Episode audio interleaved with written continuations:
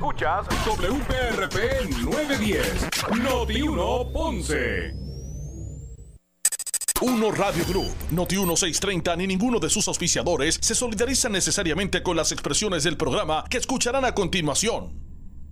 Ponce en Caliente es presentado por Muebles por Menos. La temperatura en Ponce y todo el sur sube en este momento. Noti 1630 presenta Ponce en Caliente con el periodista Luis José Moura. Bueno, saludos a todos y muy buenas tardes. Bienvenidos, soy Luis José Moura. Esto es Ponce en Caliente. Usted me escucha por aquí por Noti1, de lunes a viernes a las 6 de la tarde, analizando los temas de interés general en Puerto Rico, siempre relacionando los mismos con nuestra región. Así que bienvenidos todos a este espacio de Ponce en Caliente. Hoy es eh, jueves, eh, jueves 26 jueves 26 de eh, agosto del año 2021. Así que gracias a todos por acompañarnos en esta edición de hoy. Donde estaremos entre otras cosas, ya mismo vamos a conversar con el presidente de la Comisión de Hacienda en la Cámara de Representantes. Y es que eh, hoy, hoy el Senado aprobó la versión ya establecida por, por, en consenso del el aumento al salario eh, mínimo en Puerto Rico para los trabajadores del sector privado, porque hay que también pues eh, hacer esa aclaración, no, no, no es a todos los trabajadores en general, o sea, el aumento al salario mínimo que se aprobó es para los empleados del sector eh, privado, no le aplican a los empleados del gobierno. Eh, habrá que ver cuánto quedan quedan empleados empleados en el gobierno a 725 eso es una pregunta que le tenemos al presidente de la comisión de hacienda. Eh, pero lo cierto es que este proyecto se, se aprobó para los relacionados a los empleados del sector privado. Así que hoy a viva voz se aprobó en el Senado de Puerto Rico esa versión. Así que antes de entrar verá a lo que son los puntos específicos de esta legislación eh, y las lagunas o cabos sueltos con el mismo, que también pues eh, hay que traer a la, a, la, discusión, a la mesa de, de, análisis. También hay que señalar que al menos hubo una disposición en un momento dado, no, no al principio, pero eh, realmente eh, aquí como positivo hay que establecer que en un momento dado, pues, tanto los presidentes de los cuerpos legislativos como, eh, como eh, el gobernador, pues pudieron, ver como, como figuras de Estado que son, pues sentarse en, una mesa y llegar a uno a un, a un consenso para que esta legislación pues tomara, se hiciera realidad. Así que en ese sentido, pues fue positivo ver eso que no está siendo o, no era eh, comúnmente visto en, en, otros temas, en otros asuntos eh, referentes a, a, los intereses del país. No había ocurrido antes. Tal vez legislación no trascendental, sí. Bueno, ya sabemos lo que ha ocurrido con los nombramientos. Eh, no tan solo con el con el con los nombramientos al, al, gabinete así que esperemos que esta esto que se vio con relación a este proyecto eh, pues, pues esperamos que prevalezca, que prevalezca el resto del, eh, del cuatrenio con relación a legislación importante. Así que eh, en minutos pues vamos a estar conversando, ya mismo vamos a estar conversando con el presidente de la comisión de la, de la comisión de Hacienda en la Cámara de Representantes para discutir obviamente este, este asunto. Así que, como dije en el día de hoy, pues el Senado aprobó a viva voz. Este proyecto sale del comité de conferencia al llegar al Senado de Puerto Rico se había devuelto eh, para poder establecer eh, las pautas de consenso para que el proyecto no solamente fuera aprobable en la legislatura, sino que también fuera eh, uno que, que, pudiera contar con el aval del gobernador y, ser firmado. Así que hoy, como dije, el presidente del Senado de Puerto Rico, pues eh, se expresó luego de que esta medida fuera aprobada a viva voz en el Senado. Y vamos a citar un poquito aquí unas palabras que dijo él. Vamos a citar unas palabras que dijo el, el presidente del Senado. eh, con relación a, a, esta medida. A ver si lo podemos conseguir por aquí rapidito eh, para poder citar correctamente al, al presidente del Senado sobre, sobre este proyecto. no cabe duda que para el año próximo, 2022, pues establecería un aumento de 8.50 al, al salario mínimo. Eh, y posteriormente pues estaría elevándose posiblemente hasta un 10%. Y hay un elemento que hay que, ¿verdad? que hay que tener en consideración. No es obligatorio, no es mandatorio subir a 10 dólares, a 8.50 sí, en el 2022.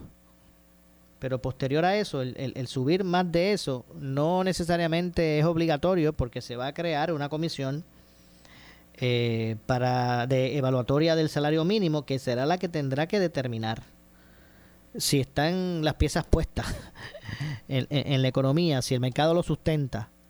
Y esa, esa, esa comisión pues sería la que daría el visto bueno para elevar a 10 dólares el, el salario mínimo. Así que el 850 lo garantiza el proyecto que se aprobó. El 850, pero el, llegar a 10 dólares no necesariamente eh, porque el proyecto crea una comisión evaluadora que estará compuesta por siete personas. Eh, dos personas que serán representantes de los intereses de los trabajadores. Dos personas que serán representantes de los intereses de los patronos. Ahí hay cuatro. Una que será un economista recomendado por los departamentos de economía de la UPR y la Asociación de Economistas de Puerto Rico otro que será economista experto en asuntos laborables y uno que será representante del interés público eh, manifestado en el cargo del secretario del Departamento del Trabajo.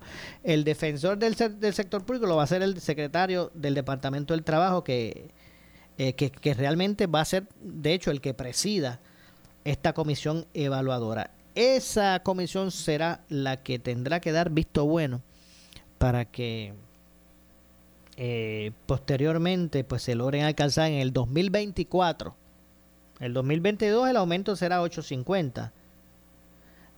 Mire cómo va a ser lo escalonado. El primero de enero del año próximo, del 2022, el primero de enero se va a realizar de forma mandatoria un aumento al salario mínimo de 8.50. Eso es en enero próximo, el del 2022. En enero del 2023, el año después, se aumentará a 9.50. Y, un, y en el verano del 2024, o sea, julio del 2024, entonces eh, se aumentaría a 10.50 la hora, dólares la hora, eh, si es que lo avala, si da el visto bueno la comisión evaluadora que va a estar compuesta compuesta, como dije, por, por siete personas. Por siete personas. Dos que van a representar el sector privado, dos que van a representar el... Eh, dos que van a representar a los trabajadores, dos que van a, representar a los patronos eh, y, tres y dos economistas, al igual que el secretario del Departamento del Trabajo. Esos siete son los que compondrán esta medida, eh, digo, esta comisión, pues que, que será la que avale sin ese aval no se puede establecer el aumento en, la fecha que dice, que dice la legislación, en el verano del 2024. Si esa comisión no lo avala, ese aumento pues no se puede establecer. El de los 10 dólares eh,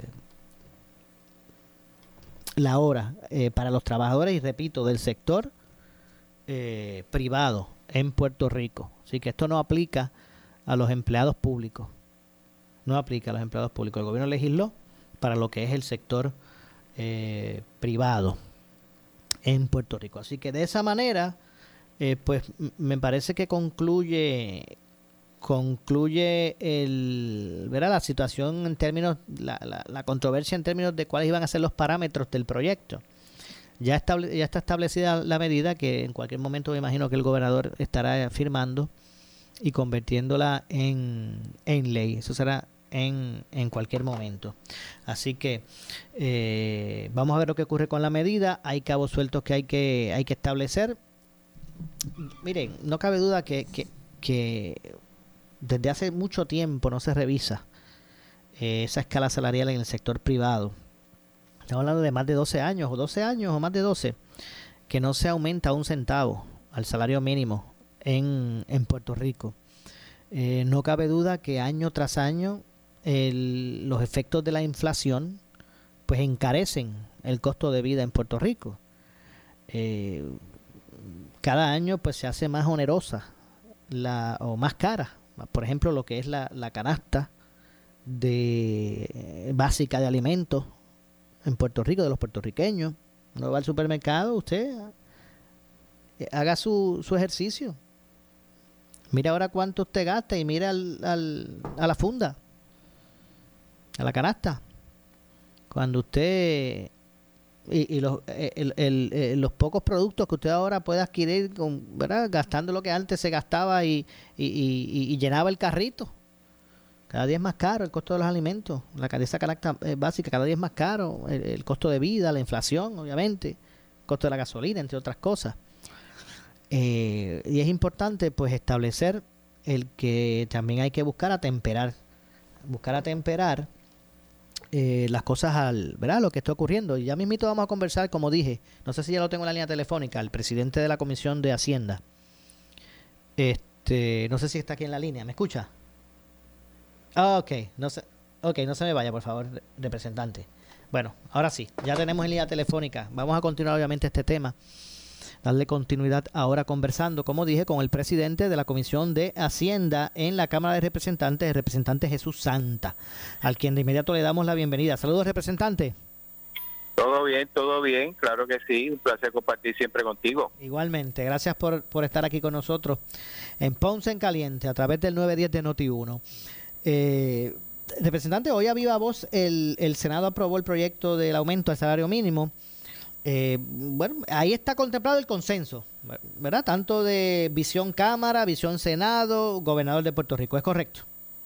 Eso es así, esperemos que sí. La información última que hemos tenido, por lo menos en el día de, ayer que aprobamos el, proyecto en Cámara, era que tal y como había surgido en Cámara, pues el gobernador había aceptado esa versión, que de hecho incluía ciertas sugerencias, no todas, pero ciertas sugerencias que había hecho el señor gobernador al lenguaje de dicho proyecto. Ok. Eh, para, para, para que, pues estar claro, el proyecto aplica, el aumento al salario, ese aumento al salario mínimo aplica a los empleados del sector privado, no son a los empleados del gobierno. Eso es así, este proyecto prácticamente aplica en términos generales a los empleados del sector privado. Eventualmente el compañero Héctor Ferrer someterá uno o va a someter un proyecto tocando un poco lo que son los empleados del sector público, entiéndase gobierno central y municipios. Exacto, o sea que... Tenemos que lo haga durante este mes. Ok, de hecho, representante, los empleados del gobierno estatal, los empleados de los gobiernos municipales, ¿están a, están a 725 o están eh, más arriba de eso? Mira, la, la experiencia que yo he visto en la dinámica de presupuesto del gobierno estatal es que la mayoría están eh, un poco más del 725, obviamente las plazas más eh, más bajitas, ¿no? Pudieran estar más cercanas al 725, pero a mi entender la mayor cantidad de empleados a nivel de gobierno que pudieran estar cerca de los 725 son más de los municipios. Ok, o sea que realmente... Especialmente de municipios pequeños. Exacto, y obviamente se sabe que hay unos puestos que hay unos salarios mucho más elevados, pero pudiéramos decir entonces que a partir del primero de enero del 2022 los empleados del sector privado pues estarían eh, en su escala salarial estarían estarían por arriba de los de la mayoría de los empleados de municipales o, y, estatales. Eh, se puede entender que sí. Ok, entiendo, así que eh, habría que entonces continuar legislación. Eh, hay otra cosa preocupante. de hecho, es, necesario. Lo que pasa es que mucha gente nos pregunta por qué no se hizo los dos para la misma vez. Y la contestación que yo les doy es que, por ejemplo, en el caso de las reformas laborales, hay una reforma para el gobierno y otra por, por la privado, por, porque hay una dinámica distinta, ¿no? de lo que es el, patrón de empleo en cada uno de ellos. Y segundo, eh, en la dinámica privada está menos atada a lo que son el, el lineamiento de, de la Junta de Supervisión Fiscal con el plan fiscal versus el, el, los empleados de gobierno que están un poco más alineados a los planteamientos del plan fiscal. Por lo tanto, el, el desarrollo de un proyecto que busque aumentar lo que es el salario mínimo que debe de pagar el, gobierno, ya sea municipal o estatal, eh, es, es, algo distinto a lo que sería con el privado bajo bajo esa situación, particularmente lo del plano fiscal. Entiendo. El primero de enero del 2022 el aumento bueno, se establece eh, como salario mínimo 8.50 la hora, ahí no hay problema, eso lo dicta el proyecto y, y, se, y así será el aumento. Eh, a, enero del 22. Exacto. A, enero del 23, que subiría creo que es 9.50. No, eh, eso se bajó a julio del 23. Recuerda que originalmente la propuesta de Cámara era a 9 dólares, la propuesta del, del, del gobernador era 9.50 dentro de la negociación. Al no aceptar los, los parámetros que ponía el gobernador en el proyecto, que eran imposibles de cumplir, nosotros no incluimos los parámetros, pero sí accedimos un poco a mover la fecha un poco más adelante para darle más espacio a los al ente privado, ¿verdad? A, los comerciantes, a, los empresarios, a poder tener más tiempo para adaptarse a ese cambio. Por eso es que se mueve a julio del 2023, pero eso, eso a esa fecha se va a aumentar a 9.50, es seguro. Ok, por eso, y, es que realmente a ese punto es que quería llevar. El, el 8.50, luego el 9.50, no necesitan el aval de la comisión evaluadora, solamente necesita el aval eh, cuando, cuando se proyecta el 10.50. Correcto. Eh, lo que hicimos fue, pues, al 2024, recuérdate que mientras más lejos al presente tú estás, menos certeza tú tienes de lo que está pasando. Sabemos que al 2023, dado especialmente el flujo de dinero federal que va a llegar a Puerto Rico para los distintos proyectos, eh, la economía pues va a tener cierto auge, ¿no? Y se supone que sea más fácil al ente económico manejar ese asunto. 2024, pues un poco más lejos. Nosotros confiamos que también se puede aumentar. O sea, no es que no tengo confianza, pero siendo responsable, estamos diciendo a la comisión que el mismo proyecto de ley creó, que sean ellos bajo los parámetros pues de ver cómo es el crecimiento económico, la capacidad que tenga el, el, el, empresario de poder asumir ese gasto y sobre todo la necesidad que tenga el trabajador, porque si en el 10, 2024 no debe ser 10, 10, 50, debe ser 11, pues tiene también la capacidad la comisión de sugerirle el 11, ¿no? Y se le deja esa esa esa potestad de implementar el 1050 o, o para cuándo implementarlo o si debe ser distinto a eso a la misma comisión que crea la ley que creo que es lo más responsable a largo plazo okay. habría me imagino que también se evaluará en términos de por ejemplo yo yo entrevistaba hace unos días eh, representante entrevisté a Jorge Galva el director ejecutivo de, de ACES y él decía que con el aumento al salario mínimo de 8.50 a la hora eh, a los trabajadores del sector privado, pues no necesariamente es que van a, ya no ser elegibles eh, la, mayoría, o sea, que por el contrario, si, si, hay que hacer unos ajustes, se harán para que ¿verdad? No, no, no salgan, por ejemplo, del beneficio de la reforma, eh, los que ganen 8.50 cuando le suban el, el, el, mínimo. Ahora, el asunto que hay que sí este, analizar, estudiar y ver cómo se contempla es más arriba del, del, del 9.50.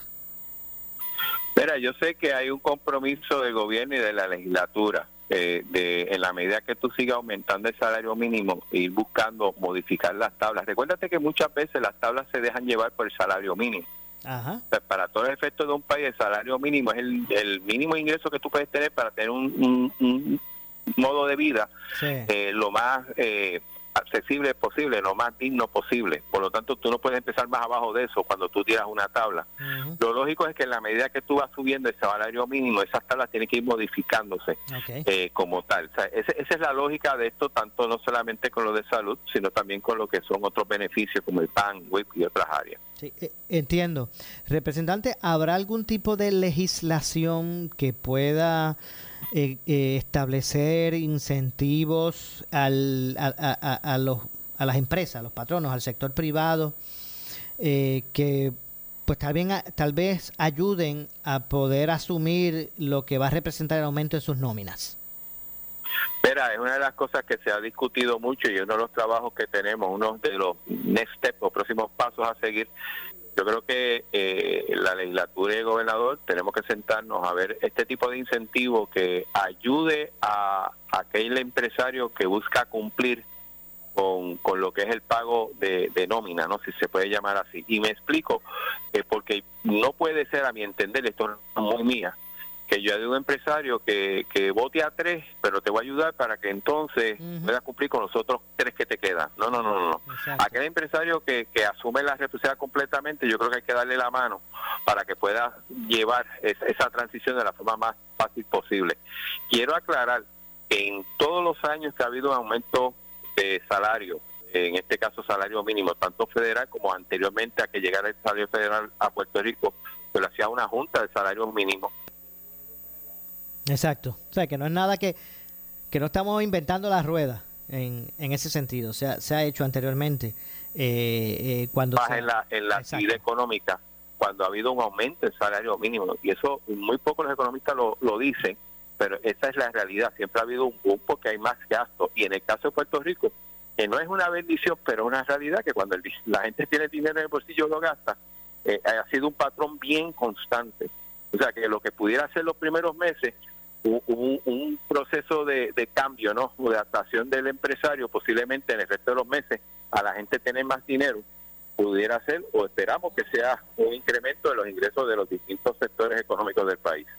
Entiendo, bueno, eh, me imagino que, que en ese sentido pues se estarán contemplando, ¿verdad? Todas, todas esas alternativas eh, en, en, el caso de que, de que vaya al sector privado como que a, a, establecer que no, que no puede aguantar el, el, el, aumento, aunque yo conversaba, por ejemplo, con sectores eh, empresariales, empresariales del sur, de la Cámara de Comercio, y ellos, ellos entienden, eh, ¿verdad? Como que ellos dicen, bueno, a la larga el consumidor, si, si, si al comerciante le sale más caro su operación, eso se traspasa, esto es una cadena se traspasan en el costo de los, de los productos o servicios que ofrecen. Y a la valla eso lo va a pagar el consumidor, decían algunos representantes de la Cámara de Comercio. Sí, pero yo creo que eso eso es un, es un asunto muy muy muy simplista, porque ahora digo yo, desde 2009 hasta el 2021, 12 años no se ha aumentado el salario mínimo, se ha duplicado los precios. Exacto. O sea, ¿qué es peor? Que la gente siga perdiendo valor adquisitivo y que una persona no pueda vivir con 725 o buscar la forma de, llevarlo. Y quiero dar un dato, aunque este es muy técnico, es, es importante. Del 2005 al 2020, la cantidad de dinero que se paga en salarios en Puerto Rico ha bajado un 4%, de hecho de 24, 25 mil millones de dólares a 24 mil 500 millones, más o menos. Sin embargo, la riqueza que se genera por el trabajo de aquellos que reciben un salario ha subido de 57 billones a 70 billones, o sea, ha subido un 27%. En otras palabras, la riqueza del país, aún en recesión, ha subido un 27%, pero la retribución al que genera la riqueza, que es el trabajador, se ha mantenido. Entonces después nos quejamos porque se ha abierto la, la brecha entre ricos y pobres. Y, parte del problema, o parte de la situación, o la razón, es que eh, aún aumentando el capital, la riqueza que genera el país, no aumenta los salarios del país. Y, eso crea esa, esa diferencia ¿no? de, ricos y pobres. Y, y, eso hay que plantearlo también. O sea, no es que el país está pagando menos salario porque está generando menos ingresos. El país está pagando menos salario, generando más ingresos en su economía. Y me podrán decir, son las 9.36, falso, porque desde 2006 se fueron y todo el mundo sabe, y yo que vengo de esa industria, es que la actividad económica manufacturera de la 936 se ha reducido a casi la mitad. Eso ha sido otros sectores de la electrónica, del servicio, de la transportación, eh, de la tecnología, que han complementado ese sector y el país sigue produciendo. O sea, yo creo que aquí hay un concepto de que primero tenemos que crecer para después repartir o hacer más justo que la gente tenga un ingreso.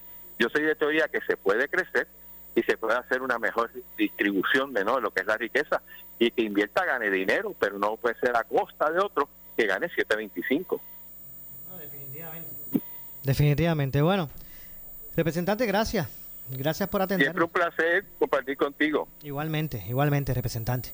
Muchas gracias al presidente de la Comisión de Hacienda en, el, en la Cámara de Representantes eh, Jesús Santa. Así que yo, yo tengo que hacer una pausa. Vamos a regresar de inmediato. Ampliamos este y otros temas luego de, luego de la pausa. Así que Regresamos de inmediato con más. Soy Luis José Moura. Esto es Ponce en Caliente.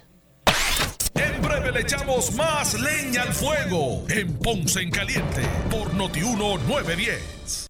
Somos la verdadera autoridad en noticias. Noti 1630. Primeros con la noticia. Si vives en la zona metropolitana y quieres escucharnos de forma clara, precisa y como ninguna otra estación de noticias, sintonízanos en el 94.3 FM. FM. Noticias, tránsito, las condiciones del tiempo, entretenimiento, deportes, todo en una estación en FM. Sintoniza ahora y siente la diferencia. Noti 1630 en el 630 AM de tu radio y también en el 94.3 FM, la estación de Normando en la mañana. Disfruta de la vida con tu Toyota nuevo, pero que sea de Furiel, porque Furiel te trata bien. Garantía y servicio de primera tiene él. El mejor trato y negocio, sin duda. Furiel Toyota, Bayamón 625-5700, Río Piedra 625-3000, Ponce Bypass 284-2020. Si se trata de un Toyota, primero venga Furiel. Ay, déjame intentarlo otra vez. Gracias por llamar a Big Payroll Company. Para hablar con alguien que no le ayudará con su nómina, oprima 1. Su tiempo de espera es 35 minutos. Oh, ya yo no puedo esperar más, ya me cansé. Easy Checks, ¿cómo podemos ayudarle? Ahora sí. Easy Checks, llama a Gabriel Riley al 379-0241 o visítanos en easycheckspr.com. Easy Check, give us the hours, we do the rest. ¿Qué buscas? Muebles en seres o matrices. Muebles por menos lo tiene, sin necesidad de crédito y con pagos mensuales bajísimos. Una gran cantidad de mercancía lista para entrega inmediata. Gabinetes en PVC, alacenas y barras para que tu cocina se vea nítida. Además, salas, cuartos y comedores a precios que le gustan a tu bolsillo. Échale un vistazo a lo nuevo en Muebles por Menos, Salinas Villalba y Ponce, carretera 14 frente al cementerio. Visita su página de internet. Escucha el programa del Colegio de Médicos Cirujanos de Puerto Rico este y todos los miércoles a las 9 y 30 de la noche. El programa oficial del Colegio de Médicos, donde traeremos los temas importantes que afectan a la clase médica del país y a nuestros pacientes. Recuerda, los esperamos los miércoles a las 9 y 30 de la noche por Noti 1630 AM y por el 94.3 FM. Colegio de Médicos Cirujanos de Puerto Rico. Si tienes 40 años o más, la prevención es lo más importante para evitar el cáncer de colon, esófago o estómago. En Advanced Endoscopy Center, el único centro de endoscopía ambulatoria acreditado en Puerto Rico, en Ponce Bypass, el doctor Álvaro Raymondé, gastroenterólogo por Certify, cuentan con los equipos más avanzados, incluyendo ultrasonido endoscópico, para la detección temprana de lesiones que pueden desarrollarse en cáncer de colon, esófago, estómago y también cáncer de páncreas. Llámanos al 843-1129. Pero tú sabes cómo es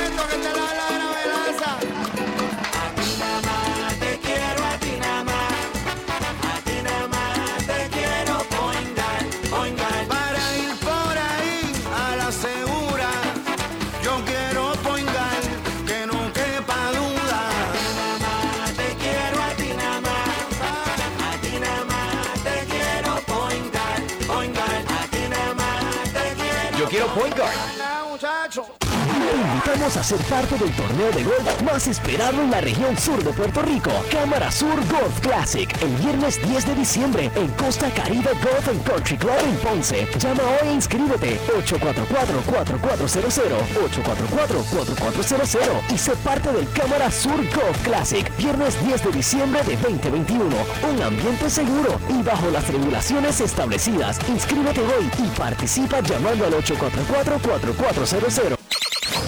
Estás escuchando en tu radio el 630 AM. Noti 1. La estación de la fiscalización al gobierno. En breve le echamos más leña al fuego en Ponce en Caliente por Noti 1 910. ¿Qué buscas? Muebles en seres o matrices. Muebles por menos lo tiene. Sin necesidad de crédito y con pagos mensuales bajísimos. Una gran cantidad de mercancía lista para entrega inmediata. Gabinetes en PVC, alacenas y barras para que tu cocina se vea nítida. Además, salas, cuartos y comedores. A precios que le gustan a tu bolsillo. Échale un vistazo a lo nuevo en Muebles por menos. Salinas Villalba y Ponce. Carretera 14 frente al cementerio. Visita su página de internet. El área sur está que quema. Continuamos con Luis José Moura y Ponce en Caliente por el 910 de tu radio. Bueno, son las 6 con 37, 6 con 37 en la tarde. Estoy, estamos de regreso. Soy Luis José Moura. Esto es Ponce en Caliente. Usted me escucha por aquí por el 910 de Noti1. De lunes a viernes a las 6 de la tarde analizando los temas de interés general en Puerto Rico. Estuvimos conversando en el segmento inicial con el representante Jesús Santa, él es el presidente de la Comisión de Hacienda en la Cámara de Representantes sobre el proyecto que aumenta el salario mínimo en, en Puerto Rico y más, más adelante vamos a, a retomar el, el, tema y es que estaba, estaba observando una nota que, que llega desde Vieques eh, y quiero poner la comparativa con lo que está ocurriendo en muchos eh, muchas ciudades de la Isla Grande, incluyendo precisamente la ciudad de Ponce. Pues en términos de Vieques, el, el alcalde de, de, la isla municipio de Vieques, José Corsino, eh, Corsino Acevedo, eh, en el día de hoy firmó dos órdenes ejecutivas, las cuales declaran un estado de emergencia ante el despunte en el número de casos registrados de COVID-19. Traigo el tema porque ayer ustedes escucharon que yo hablé aquí con la epidemióloga del municipio de Ponce y nos presentó cuál es el cuadro de la ciudad con relación al COVID. Pues miren lo que está pasando en Vieques. En Vieques se ha registrado un alza eh, un, ¿verdad? un despunte en, los, en, el número de casos registrados eh, por COVID-19. Eh, el alcalde señala, y cito, estoy hablando de Corsino, del alcalde Corsino Acevedo, eh, José Corsino Acevedo de Vieques, y cito, vamos a ser proactivos en la defensa de nuestros ciudadanos, por eso siempre hemos evaluado la data empírica disponible sobre el COVID-19 eh, con el fin de tomar eh, acciones que salvaguarden la salud de los viequenses. Cónsonos con esa política pública, hoy firmamos dos órdenes ejecutivas las cuales establecen que en Vieques existe un estado de emergencia por el alza en casos de COVID-19 eh, que se han registrado. La primera orden ejecutiva de municipal en Vieques eh, cancela toda actividad programada en coliseos, parques, canchas y otros centros de índole municipal. Eh, esa orden ejecutiva municipal también eh, ordena que todo comercio debe cerrar operaciones al público eh, a no más tardar de las 11 de la noche todos los días, de lunes a domingo. Ningún negocio puede estar abierto después de las 11. Por otra parte, la segunda orden ejecutiva señala, estipula a todos los empleados y proveedores de servicios profesionales del municipio de Vieques a vacunarse contra el contra el virus. Así que ahí ya hay una ordenación, una, una, una ordenación, ¿verdad? Una orden municipal de vacunación a todos los empleados y proveedores de servicios profesionales al municipio. Usted tiene un contrato, usted es contratista o es empleado, tiene que vacunarse.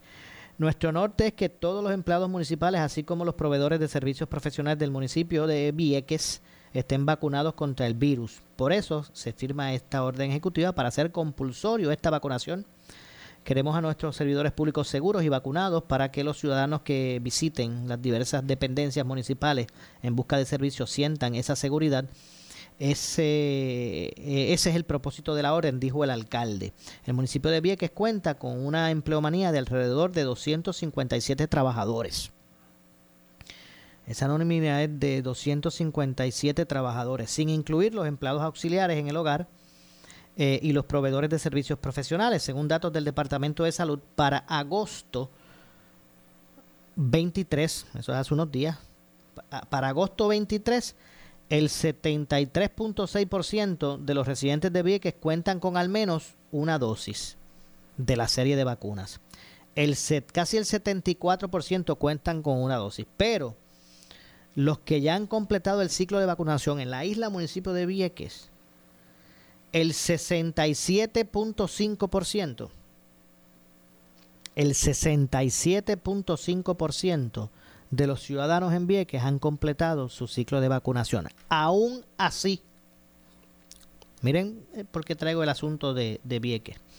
Aún cuando Vieques, el 67.5%, el 67.5% tiene sus vacunas completas.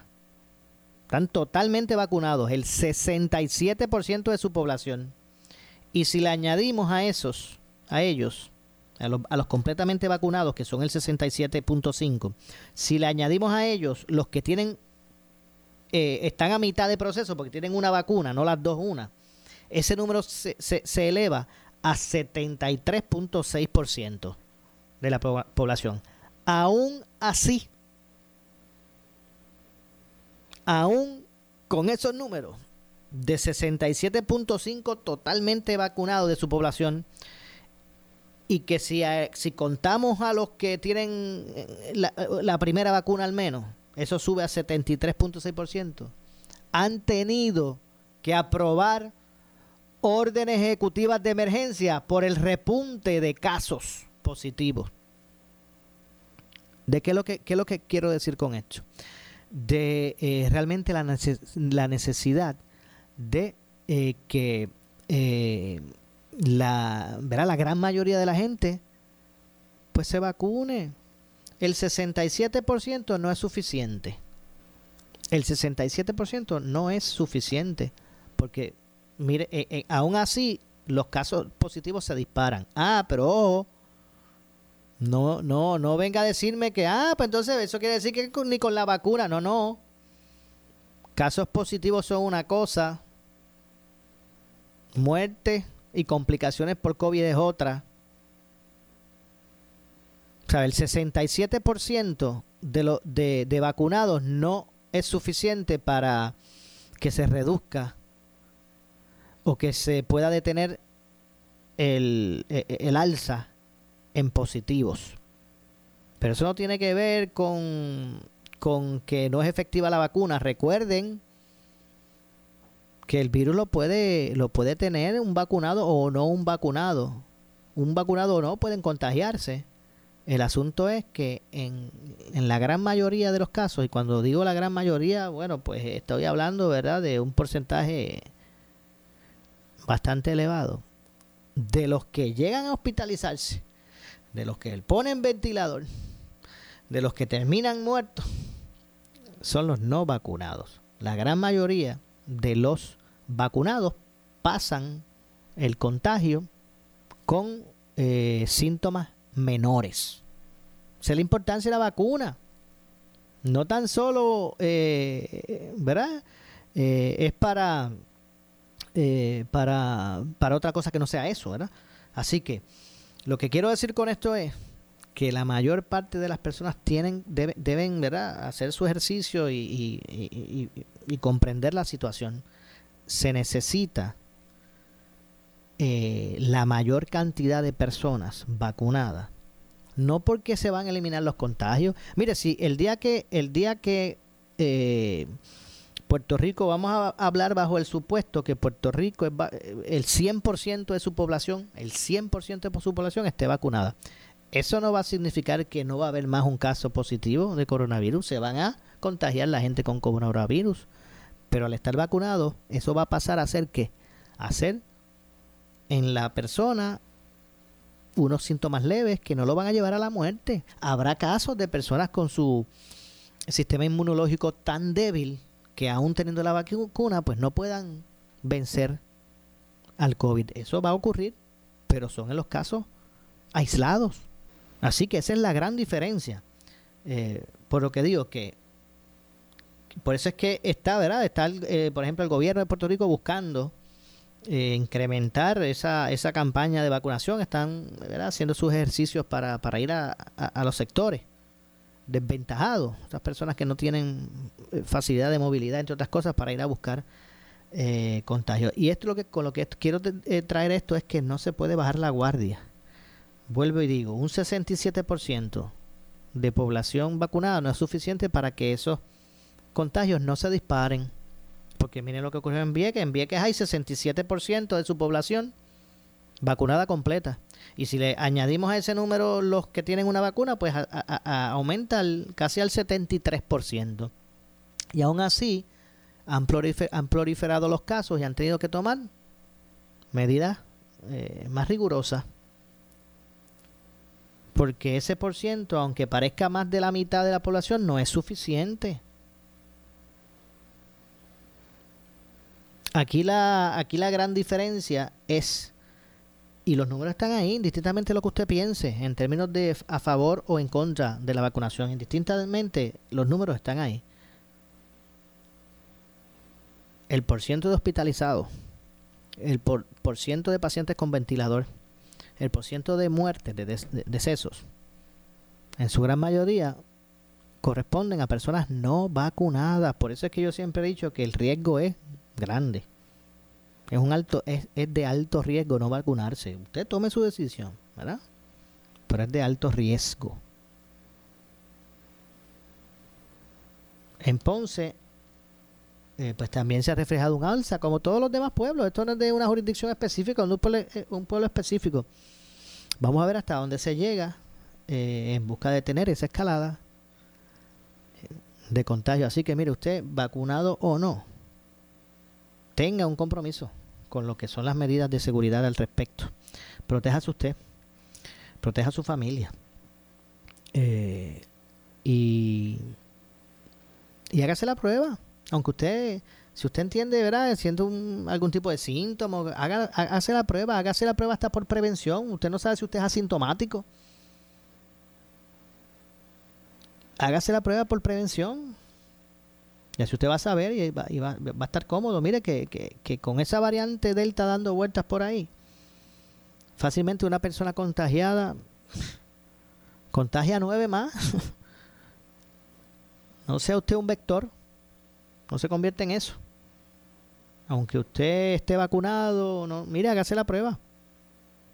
Y así descarte, vuelvo y repito, usted no sabe si usted es asintomático.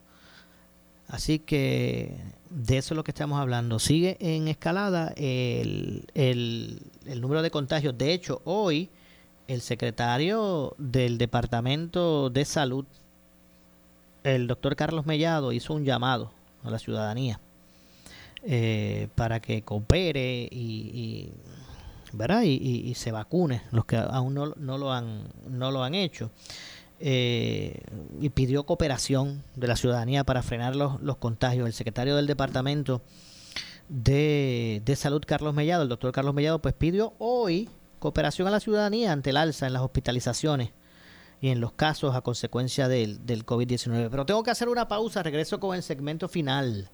Soy Luis José Moura, esto es Ponce en Caliente. Pausamos y regresamos. En breve le echamos más leña al fuego en Ponce en Caliente por Notiuno 910. ¿Qué buscas? Muebles en seres o matrices. Muebles por menos lo tiene. Sin necesidad de crédito y con pagos mensuales bajísimos. Una gran cantidad de mercancía lista para entrega inmediata. Gabinetes en PVC, alacenas y barras para que tu cocina se vea nítida. Además, salas, cuartos y comedores a precios que le gustan a tu bolsillo. Échale un vistazo a lo nuevo en Muebles por menos. Salinas Villalba y Ponce. Carretera 14 frente al cementerio Visita su página de internet.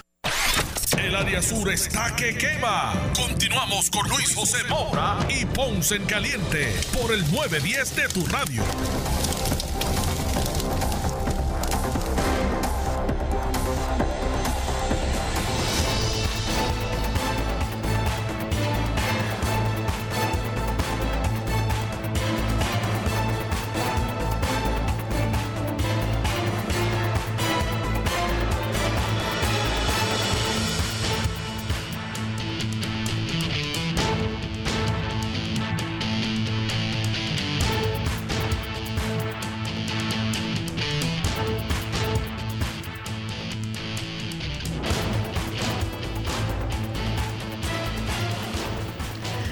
Estamos de regreso, ya estamos en nuestro segmento final. Soy Luis José Moura, esto es Ponce en Caliente. Usted me escucha por aquí por Noti1, de lunes a viernes a las 6 de la tarde, analizando los temas de interés general en Puerto Rico. Y siempre también, eh, ¿verdad? Escuche, esté atento a nuestras intervenciones y nuestros reportajes eh, en la mañana a través de Normando en la mañana también. Eh, los invitamos a que escuche todas las mañanas eh, a las 6 a nuestro compañero Normando Valentín en eh, Normando en la mañana. Así que ya estamos de regreso en nuestro segmento final. Obviamente hemos analizado tres de los temas, ¿verdad? Hemos por lo menos presentado al análisis de nuestra gente tres de los temas de interés del día de hoy, el asunto del salario mínimo, el asunto con educación especial, ahora con esto de la, de la pandemia, pues les decía que el secretario del Departamento de Salud, Carlos Mellado, el doctor Carlos Mellado, pidió cooperación hoy jueves de la ciudadanía ante el alza en hospitalizaciones y los casos de, eh, a consecuencia de, del, del COVID-19. Eh, los contagios siguen aumentando y no podemos permitir que el sistema de salud colapse. Necesitamos que todas las personas pongan de su parte para controlar este virus. De lo contrario, no habrá alternativa eh, que implementar nuevas eh, restricciones, dijo el doctor Mellado, eh, en comunicación escrita.